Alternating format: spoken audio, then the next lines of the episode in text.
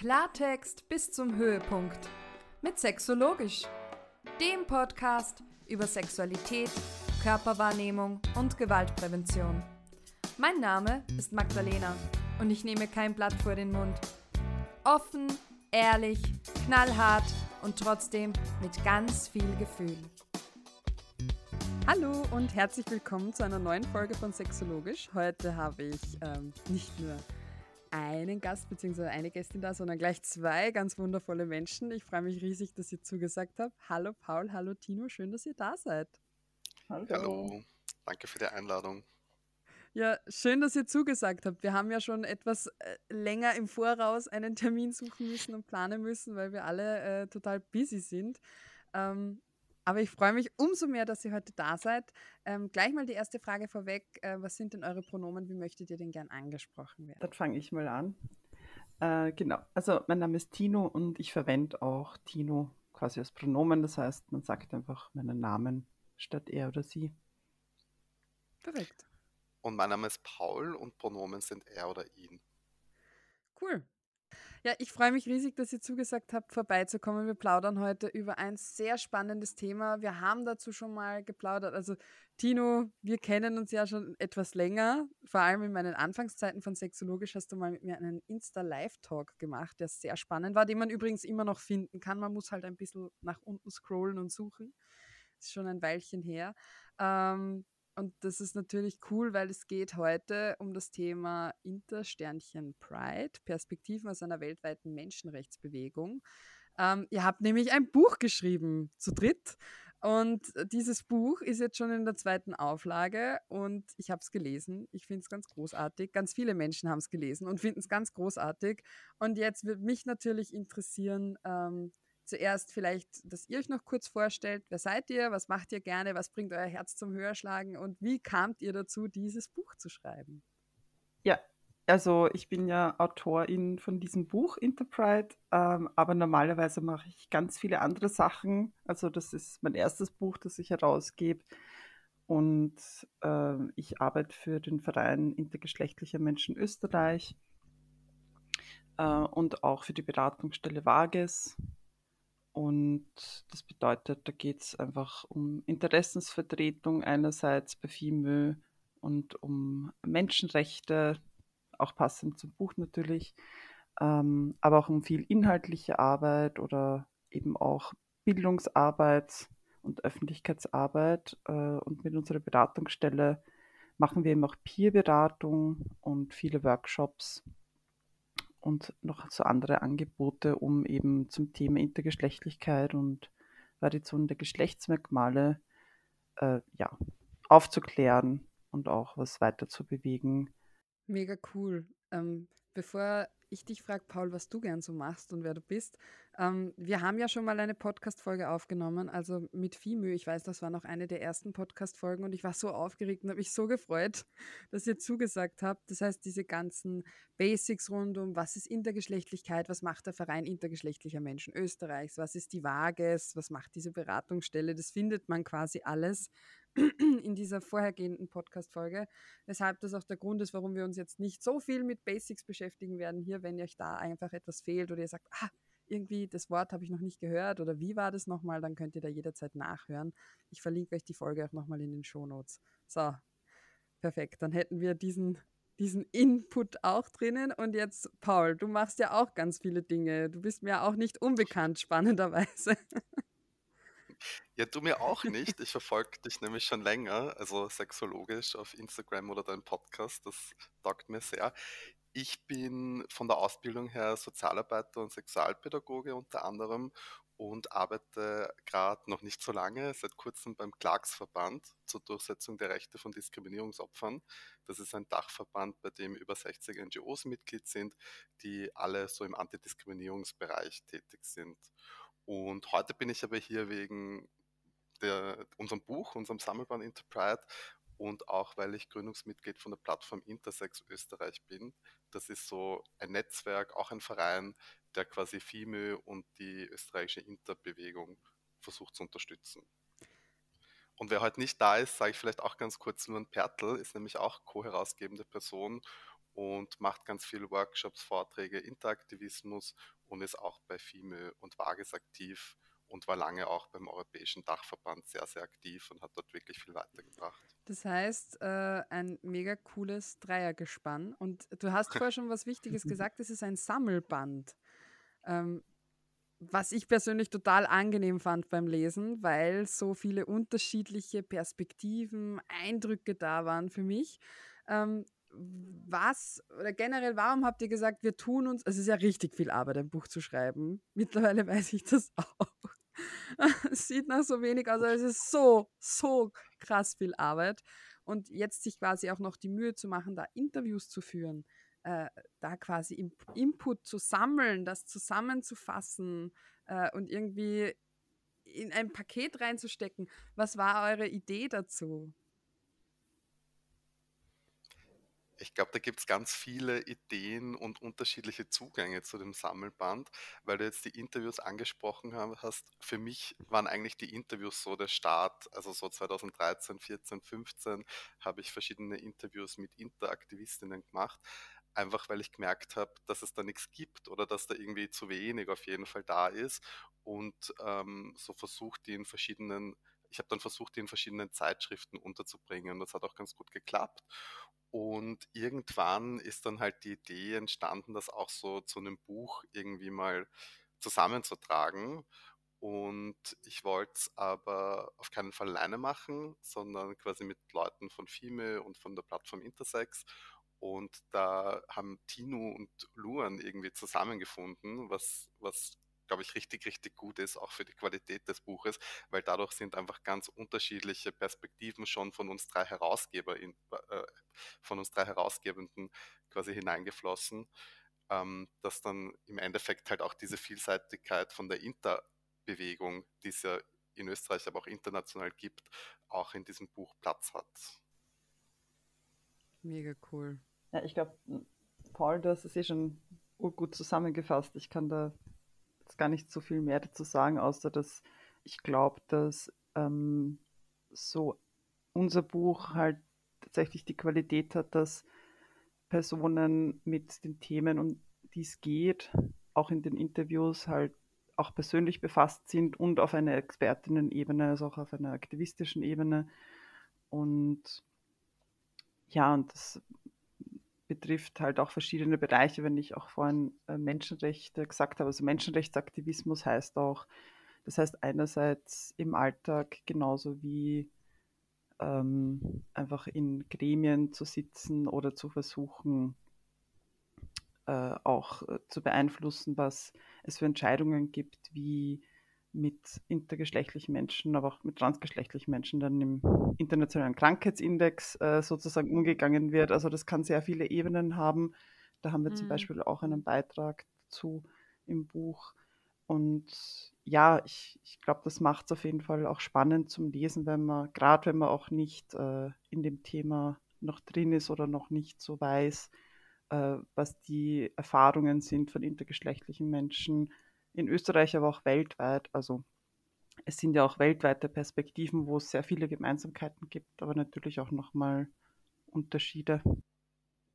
Das ist auch was, was ich total spannend gefunden habe, weil also Österreich oder generell deutschsprachiger Bereich ist ja irgendwie, da kriegt man noch so ein bisschen einen Einblick, ähm, weil da auch sehr viel Arbeit passiert. Aber ich finde es großartig, dass ihr so gut vernetzt seid und dass sich da so viele Perspektiven wieder drin finden. Das fand ich irre, irre spannend weil ich, also meine Vorannahme war tatsächlich diese, ja, in anderen Ländern ist es bestimmt vieles anders und natürlich sind Dinge anders, aber es sind auch ganz viele Dinge gleich. Also von der Diskriminierung genauso scheiße quasi. Also da steht Österreich wirklich keinem Land was nach. Da sind wir, also es ist wirklich beschämend, finde ich manchmal, dass wir immer noch diese, wir haben vorhin, wir haben es vorhin Basics genannt, aber dass wir teil, also dass wir immer noch dass der Begriff Inter einfach immer noch nicht bekannt ist oder dass ich Intergeschlechtlichkeit erklären muss. Also ich kann nicht davon ausgehen, dass dieser Begriff bekannt ist, obwohl es so viele Menschen betrifft. Und das ist etwas, was mich immer wieder schockiert, ehrlich gesagt. Weil man irgendwie, wenn man die Arbeit doch länger macht, denkt man sich, irgendwann sollte es dann doch mal wo angekommen sein. Aber offensichtlich brauchen wir da noch Geduld. Und ich finde, da ist euer Buch halt eine gute Möglichkeit für Menschen, die sagen, okay, ähm, ich will mich da selber einlesen, weil ich quasi nicht die ganze Zeit andere Menschen äh, zeitlich dazu nötigen kann, mir alle Informationen zur Verfügung zu stellen. Und das sind ja quasi echte Menschen dahinter, echte Erfahrungsberichte von Menschen, die das auch betrifft, die sich mit dem Thema tagtäglich befassen müssen, ob sie wollen oder nicht. Gab es denn einen, gibt es eine Lieblingsstelle für euch im Buch? Also habt ihr eine oder einen Lieblingstext oder etwas, das euch, äh, wenn es keinen Lieblings, äh, aber ihr grinst beide schon, es gibt vermutlich eine Lieblingsstelle. ja, ich muss grinsen, weil die Frage kommt immer wieder mal und ich kann sie total nachvollziehen, ähm, aber die ist sehr schwer zu beantworten. Ja, ich, auch nicht. Hm, ich kann auch ein bisschen anders fragen. Ich kann fragen, welche hat euch denn am meisten berührt oder bewegt? Also ich kann das auf jeden Fall nicht beantworten. Ich habe, ähm, weil ich habe einige Interviews geführt, habe auch selbst einen Text geschrieben, habe auch mit den anderen beiden gemeinsam, wir haben ja nicht nur quasi eine Einleitung geschrieben, sondern auch uns mit Sprache befasst in einem Teil noch. Und das ist, ich habe das Gefühl, jeder unserer Texte, jeder Beitrag, der für das Buch von anderen Autorinnen geleistet wurde, ist ein eigenes, also ohne jetzt zu viel Eigenlob zu machen, aber steht für sich und sagt für sich so viel aus und jeder Text ist so wertvoll. Also es ist und auch inhaltlich einfach so verschiedene, ähm, verarbeitet auch verschiedene Themen oder die, ich finde auch bei den Interviews haben wir zwar manchmal ähnliche Fragen gestellt, aber die Antworten ergeben dann manchmal ähm, eine eigene Geschichte. Und deswegen steht so wirklich jedes Interview und jeder Text ähm, so schön für sich und hat eine ganz kräftige Aussage.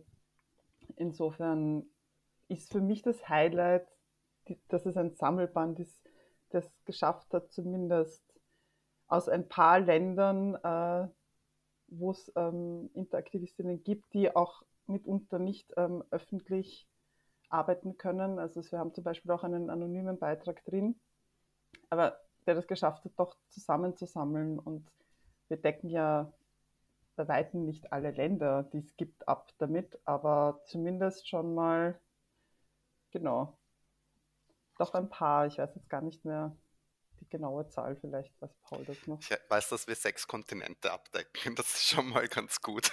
Wow. Ja, also ganz viele Länder, USA, Mexiko, aber Taiwan, Nigeria, einige europäische Länder, Australien. Also es ist wirklich sehr, sehr breit.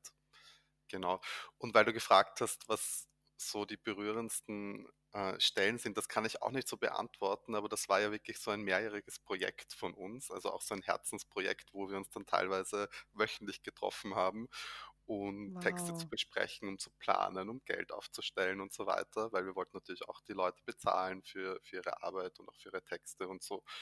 Und ich glaube, für mich waren so diese Besprechungen immer sehr berührend. Also wirklich jeder einzelne Text und jedes einzelne Interview hat uns da oft wirklich sehr tief berührt und bei uns zu sehr viel Diskussionen geführt, aber auch zum Beispiel, dass, dass die Leute immer so schnell zugesagt haben. Also wir haben ähm, Aktivistinnen geschrieben, was wir da machen wollen. Die kannten wir eigentlich auch in der Regel schon recht lange, weil es da irgendwie Verbindungen zu einer Person von uns oder zu mehreren von uns gab durch den Aktivismus. Und die haben dann immer total schnell gesagt, ja, klar mache ich damit. Und das ist nicht so selbstverständlich, weil die sprechen da schon auch teilweise über sehr persönliche Sachen oder teilweise eben geben sie ihre ganze Expertise preis und das, ähm, das hat mich schon sehr berührt.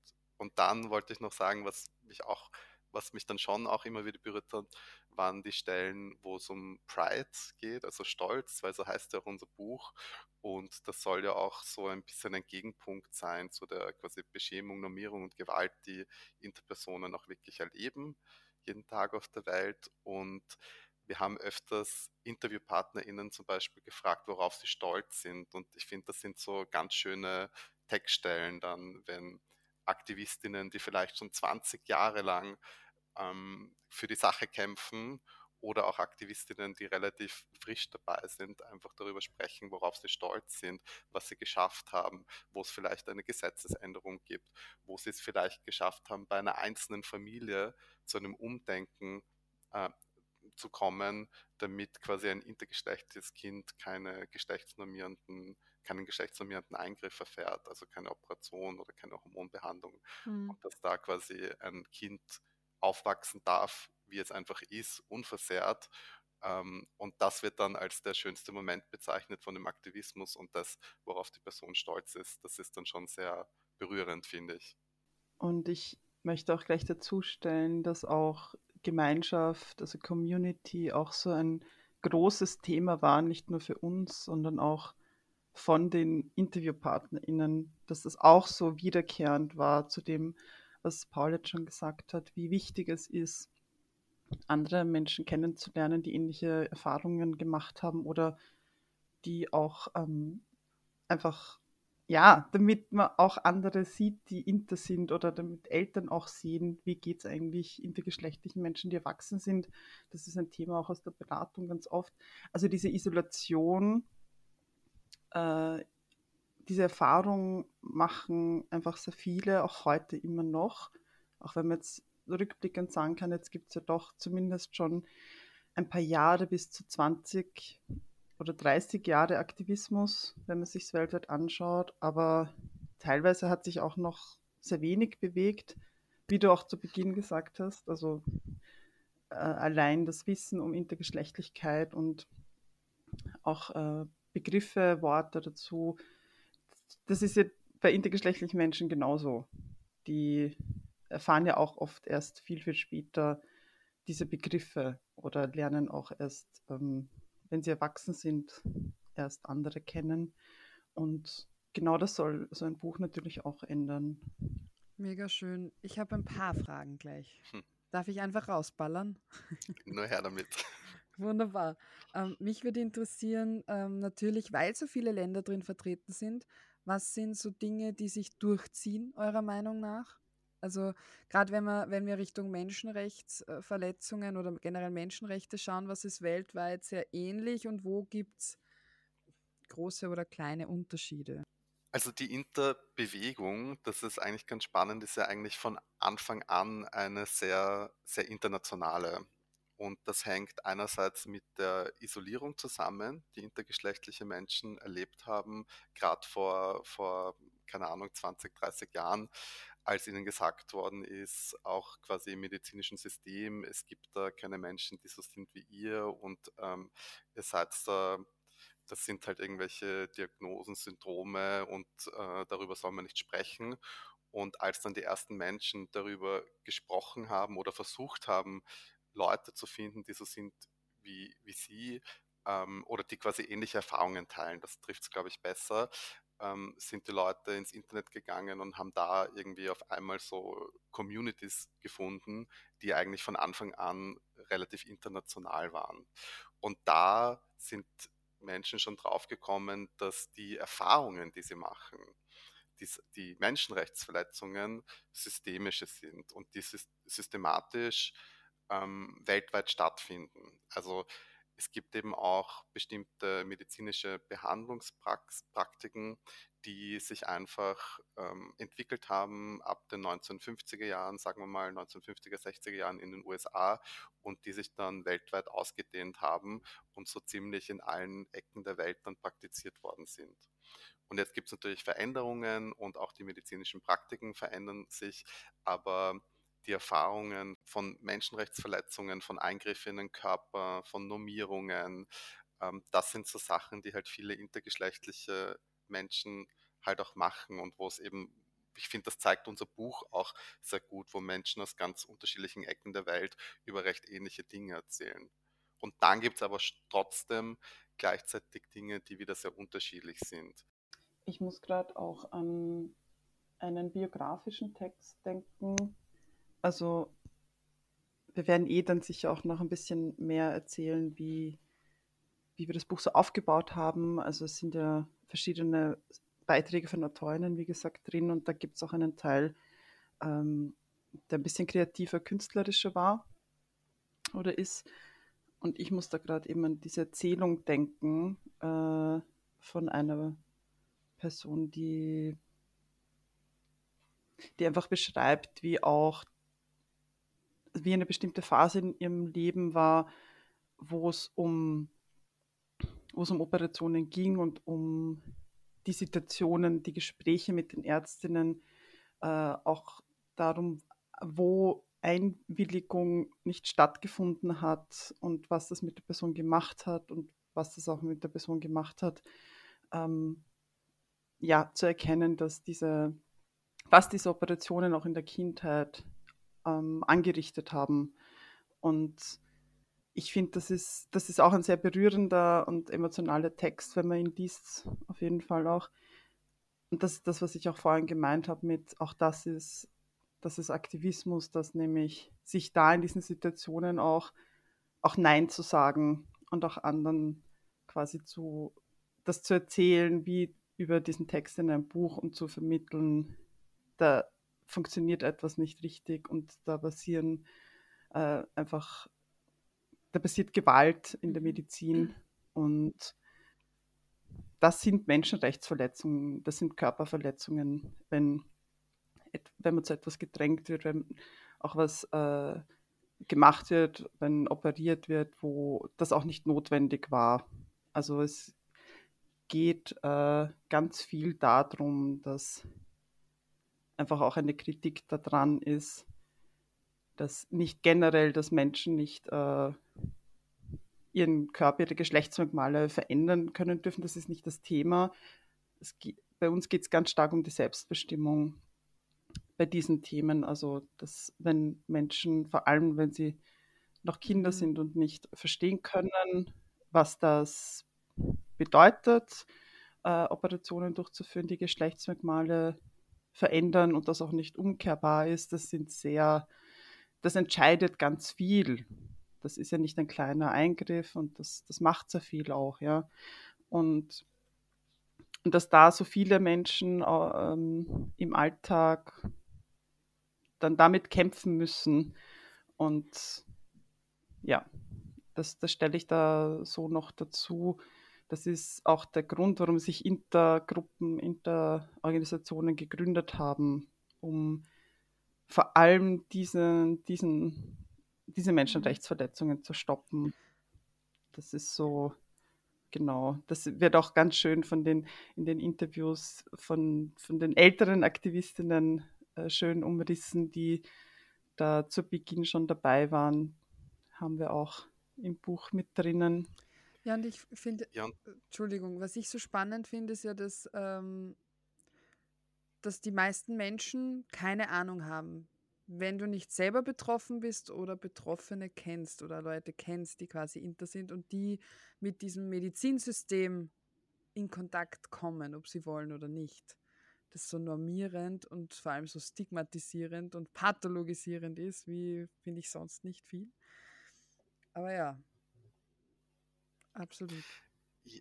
Ja, und zudem was Tino noch gesagt hat, ähm, diese Forderung, dass man diese medizinischen Eingriffe, die nicht gesundheitlich notwendig sind und äh, zu denen es keine persönliche, vollinformierte Entscheidung gab von den Personen nämlich, die diese medizinischen Eingriffe erfahren, dass das verboten wird, das ist ja die Nummer eins Forderung von der Interbewegung weltweit. Also das wäre wieder so eine große Gemeinsamkeit. Ähm, die ist auch verschriftlicht, zum Beispiel in der Malta-Deklaration. Das ist ein Forderungskatalog von Interaktivistinnen und da gibt es verschiedene solche Ergänzungen, Erweiterungen, die man auch selber nachlesen kann. Und unterschiedlich wiederum ist quasi, wie weit man ist, diese Forderung umzusetzen, weil ich gerade Malta auch erwähnt habe. Malta war das erste Land, das 2015 auch ein gesetzliches Verbot von nicht notwendigen ähm, und gesundheitlich schädigenden medizinischen Eingriffen an intergeschlechtlichen Kindern ähm, äh, umgesetzt hat, also tatsächlich ein Gesetz erlassen hat, um Interkinder zu schützen.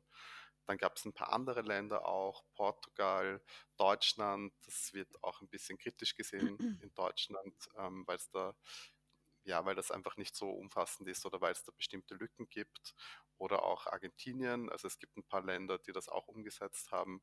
Und auch in Österreich sind wir da das ist quasi auch eine Bestrebung, die FIME als Selbstvertretungsorganisation und wir alle als Aktivistinnen haben, dass es zu so einem Gesetz kommt. Da sind wir noch nicht, leider. Mhm. Das ist ganz dringend, dass, ähm, dass es das bald gibt, hoffentlich. Genau, aber das wäre auch nochmal so ein Unterschied zwischen den Ländern. Tino, ich glaube, du magst da gleich was sagen. Na, ich wollte nur dazu sagen, es ist ja nicht so, dass wir im Buch jetzt äh, genau mit diesen Ländern dieses Thema mit Aktivistinnen besprochen haben. Das ist jetzt quasi nur so eine Zusatzinfo in diesem Podcast, weil du gefragt hast, ähm, genau, wie es weltweit ausschaut. Nur, dass man sich jetzt nicht erwartet, oh, jetzt gibt es einen Text zu Portugal, zu diesem Gesetz oder so, das ist jetzt nicht drin, genau. Gut. Aber wir könnten was zum Aufbau des Buches sagen. Bitte. Außer du magst andere Fragen stellen. Na, bitte sehr gern. Jetzt bin ich so neugierig geworden, weil Tino gesagt hat, das wirst du eh noch fragen. Ich dachte so, oh, oh, oh ja, das frage ich jetzt. Das klingt super spannend. Wie habt ihr das Buch denn aufgebaut? Ein bisschen was haben wir ja eh schon rausgehört, aber. Ja, also unser Buch hat, wir haben das in vier Teile gegliedert und im ersten Teil geht es um Interaktivismus in Österreich. Also das ist so ein bisschen auch die Aufarbeitung unserer Bewegungsgeschichte, sage ich mal, oder von einer sehr jungen Bewegungsgeschichte. Ähm, da sind Texte drinnen von Interaktivistinnen, ähm, ein Interview mit Alex Jürgen. Alex Jürgen ist ja schon ganz lange im Interaktivismus, aber auch Tino hat einen Text über Selbstempowerment geschrieben. Und dann gibt es aber auch Texte von zum Beispiel Rechtswissenschaftlerinnen oder quasi Juristinnen, die einen rechtswissenschaftlichen Text geschrieben haben. Es gibt einen bildungswissenschaftlichen Text ähm, und alles so im Kontext Inter Aktivismus, Umgang mit Intergeschlechtlichkeit im Bildungssystem, im Rechtssystem in Österreich. Und dann im zweiten Teil wird es dann international. Da haben wir Interaktivistinnen, die auf UN-Ebene arbeiten, auf europäischer Ebene und die dafür ganz viel von ihrer Expertise auch einbringen, weil wir diese Expertise auch so erwähnt haben. Da gibt es eben einerseits mal diese Erfahrungsexpertise, aber dann noch wirklich diese Expertise von Menschen, die einfach jahrelang zu dem Thema arbeiten, die teilweise dazu forschen, die in bestimmten Gremien tätig sind oder wirklich auch hauptberuflich das machen oder einfach ganz lang ehrenamtlich schon. Und da machen gerade Interaktivistinnen auch die Erfahrung, dass ihnen die Expertise oft abgesprochen wird und dann zum Beispiel im Fernsehen dann halt keine Ahnung, MedizinerInnen auftreten oder JuristInnen und als die Experten, Expertinnen quasi dargestellt werden, die sie in manchen Bereichen vielleicht sind und in anderen aber nicht und die auch immer ihren eigenen Blick mitbringen. Und der von der Medizin ist halt oft sehr pathologisierend, also schaut auf Intergeschlechtlichkeit oder auf Variationen von Intergeschlechtlichkeit dann oft so als Diagnose, Syndrom, Krankheit, Abweichung. Und das wird aber als so die neutrale Expertise dann dargestellt.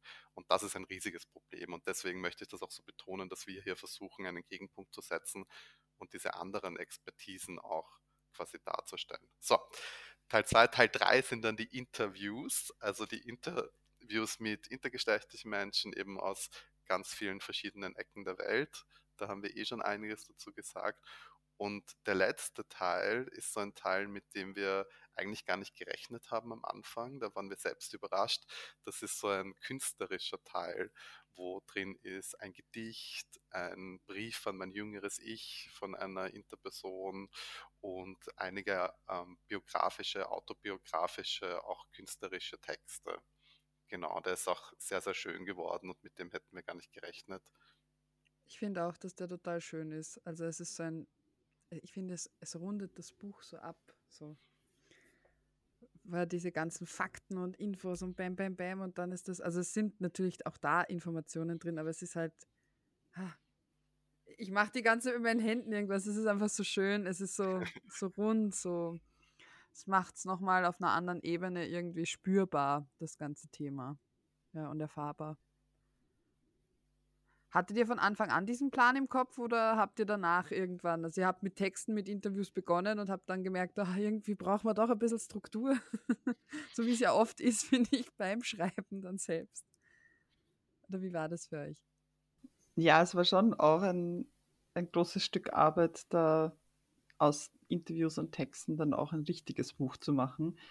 Und genau, wir sind ja zu dritt eben und mussten da ganz, ganz viele Entscheidungen immer treffen und Überlegungen anstellen und schauen, was passt für uns alle auch gut.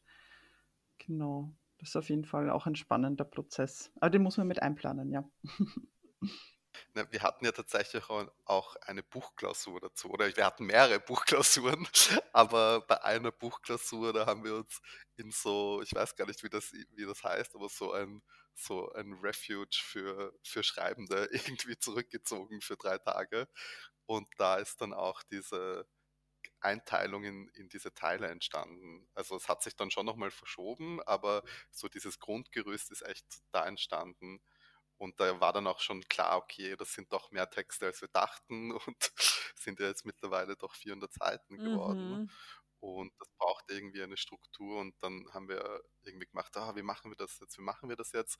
Und als wir uns hingesetzt haben, das zu besprechen, war es dann irgendwie ganz logisch. Und wir haben uns irgendwie viel zu viel Gedanken drüber gemacht, aber es hat sich dann alles total gut gefügt in diese vier Teile und es war dann, oder? Also ich erinnere mich, dass da gar nicht so viel Diskussion dann war, sondern es war uns drei dann eigentlich ziemlich klar, wie das aufgebaut sein muss, oder? Na, ich kann mich schon erinnern, dass wir sehr oft noch überlegt haben, ist auch der Übergang von einem Interview zum nächsten, von einem Beitrag zum nächsten, hat das dann eine Logik für Lesende und so. Das ist halt das, das Ding als äh, Herausgebende, diesen Überblick zu haben und gleichzeitig aber auch so stark involviert zu sein in die Interviews und in die Texte.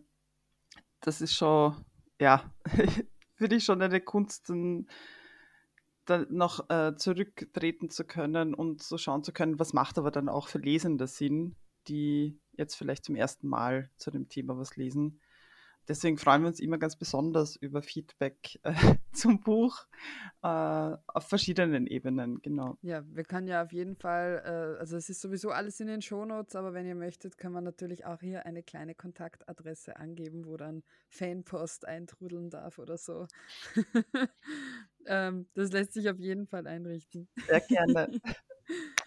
ähm, ich habe noch eine Frage. Ich finde ja, also Pride steht ja auch im, im im Buch Cover und ihr habt die Frage auch häufig gestellt, worauf bist du stolz?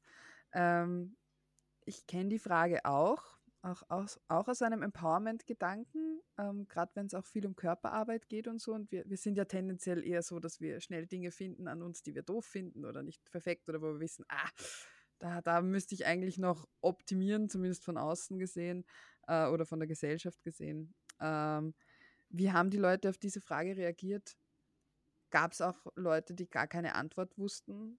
Also, weil ich finde, das ist das, was ich erlebe im Alltag, die Frage, worauf bist du stolz, ist nicht für alle so einfach zu beantworten. Ich meine, ich habe tatsächlich nicht die Frage gestellt, worauf bist du stolz, sondern was bedeutet mhm. Pride, also Stolz für dich? Mhm. Und das, also das konnten alle beantworten und das war auch das Schöne, dass dass ich hatte auch das Gefühl, dass das ähm, eine schöne Frage ist für, für genau für die äh, Interaktivistinnen, die wir interviewt haben.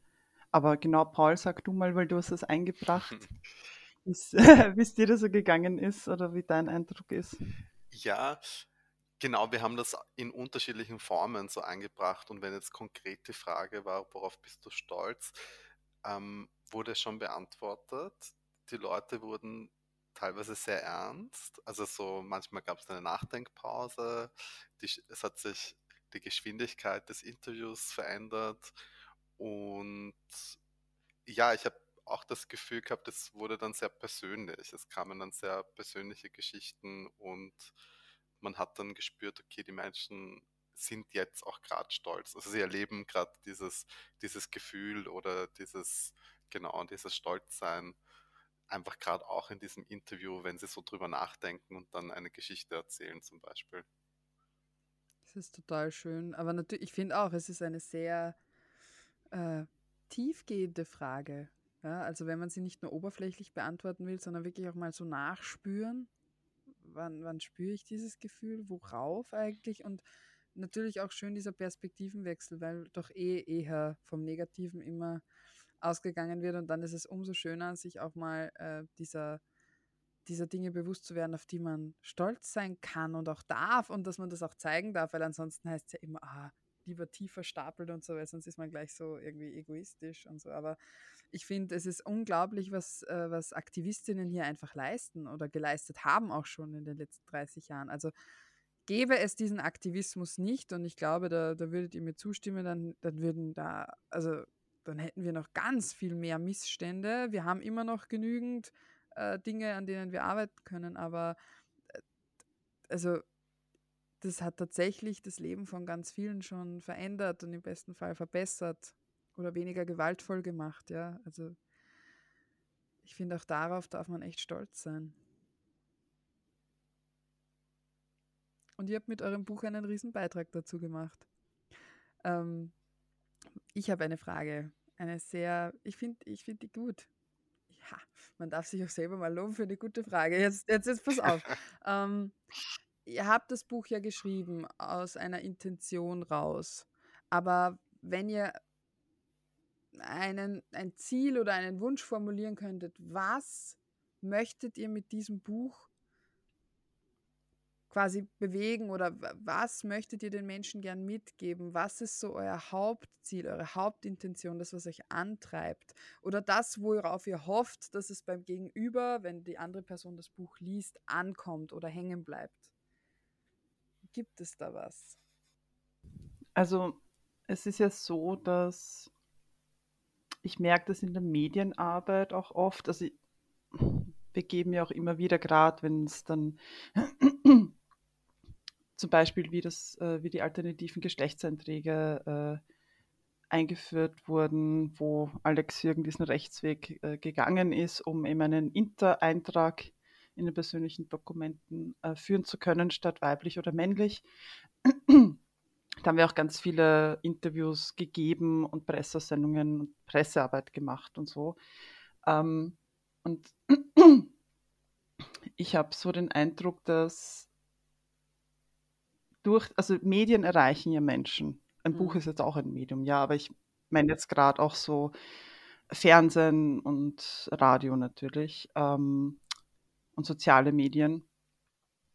Aber da ist oft das Thema mit diesen, also da muss man sich dann manchmal durchsetzen, dass man nicht äh, nur persönliche Fragen beantwortet und persönliche Geschichten erzählt, damit die Hörenden oder Zusehenden äh, emotional erreicht werden sollen. Manchmal geht es einfach darum, dass man die richtigen Fakten erzählen muss, damit die Menschen informiert werden, was da gerade passiert ist, warum es wichtig ist und so weiter.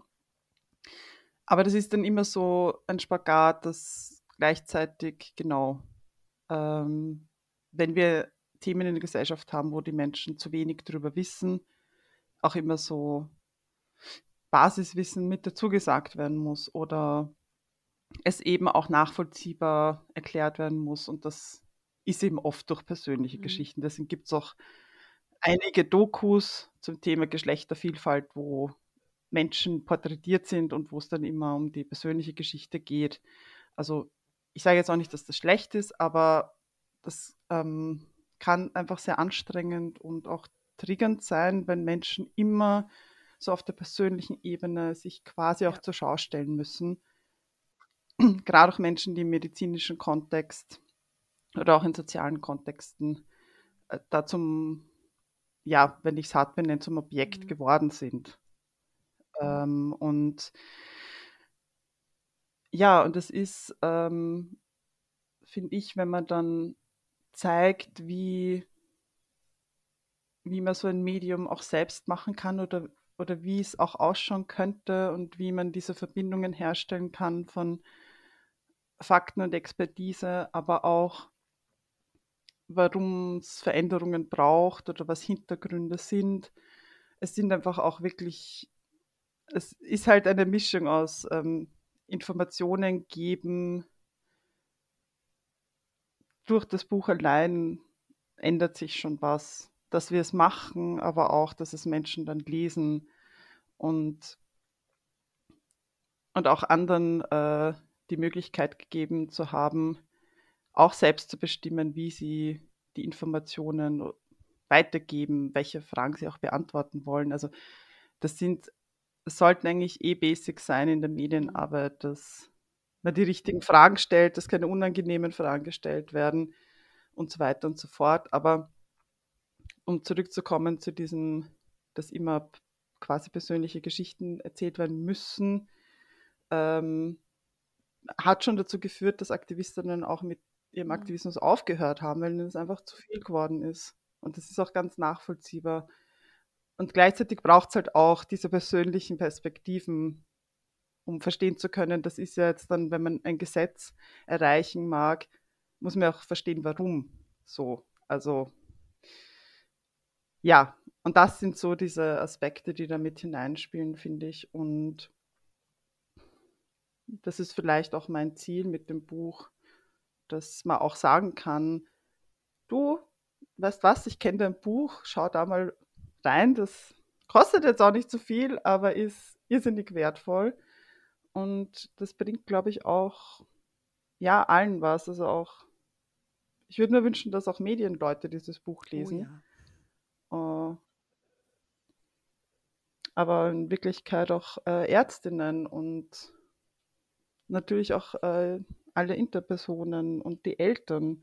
Ähm, wir haben einfach ganz, ganz viele Ziele. Natürlich wünschen wir uns auch, dass einfach durch dieses Buch auch erkannt wird, was Selbstbestimmung und Menschenrechte, wenn es um Intergeschlechtlichkeit geht, wirklich bedeuten. Schön. Paul, willst du da noch was hinzufügen? Du hast gerade grinsend genickt die das ganze war so Zeit. schön. Ja. ja. Ähm, nicht wirklich hinzufügen. Ich hätte eine kleine Ministelle, so einen Absatz aus unserer Einleitung, den ich öfter schon mal bei Lesungen vorgelesen habe, als es um die Frage geht. Ja, da geht es nämlich darum, was Interprete bedeutet und warum wir das Buch halt auch gemacht haben. Und da schreiben wir drei, also Luantin und ich, auf die Frage, was Interprete bedeutet, finden viele der AutorInnen und InterviewpartnerInnen ihre jeweils eigene Antwort. Für uns steht Interpride für Selbstempowerment, das Feiern von geschlechtlicher Vielfalt und das Loslösen von pathologisierenden Zuschreibungen. Es steht auch für das Finden eines positiven Selbstbildes und kann somit als nicht immer einfacher, am Ende aber doch heilsamer und bestärkender Prozess verstanden werden. Der Sammelband Interpride soll informieren, aufklären, inspirieren, Mut machen, empowern, zum Nachdenken anregen und auch ein Lesevergnügen sein. Schön. Ach, ihr Lieben, die Zeit mit euch vergeht wie im Flug. und es war jetzt so schön, äh, dass ich tatsächlich gerne dabei belassen würde. Also ich glaube, das war jetzt ein, ein sehr schönes Abschlusswort, beziehungsweise möchte ich euch natürlich trotzdem gerne die Möglichkeit geben, gibt es noch etwas, wo ihr sagt, das möchten wir den Hörenden gern mitgeben? Das ist noch total wesentlich und wichtig. Eine Information, die ihr unbedingt braucht, weil ihr sonst nicht, äh, ja, nicht schlafen könnt oder die ihr gern noch geben möchtet. Vielleicht, Tinu, wo kann man sich denn hinwenden, wenn man Beratung sucht? Genau, ich glaube, du wirst eh unsere Homepages dann Natürlich. auch noch verlinken. Aber gerne eben für Beratungs- und Bildungsthemen an www.varges.at schreiben oder einfach mal die Homepage anschauen, sind auch viele Infos drauf. Und fime.at mit OE und beides mit, mit V geschrieben, Vages und Fime. Äh, da findet man auch noch die ganzen Infos zu, zum Verein und unseren Tätigkeiten und auch diese politischen Themen oder Veranstaltungen werden dort angekündigt. Genau. Und die Plattform Intersex, die Paul zu Beginn erwähnt hat, da gibt es auch eine Homepage. Äh, das ist plattform-intersex.at. Werden wir alles in die Show Notes packen, damit ihr einfach mit einem simplen Klick direkt ähm, weiter lesen, weiter hören und so weiter könnt. Das Buch könnt ihr natürlich erwerben. Das gibt es quasi überall noch. Ähm, einfach in eurer Lieblingsbuchhandlung nachfragen. Wo gibt es es derzeit? derzeit gibt es das vor allem auch noch bei FIMÖ, im Uh. FIMÖ Wien Büro. Da würden wir uns natürlich freuen, wenn man sich auch direkt bei uns meldet.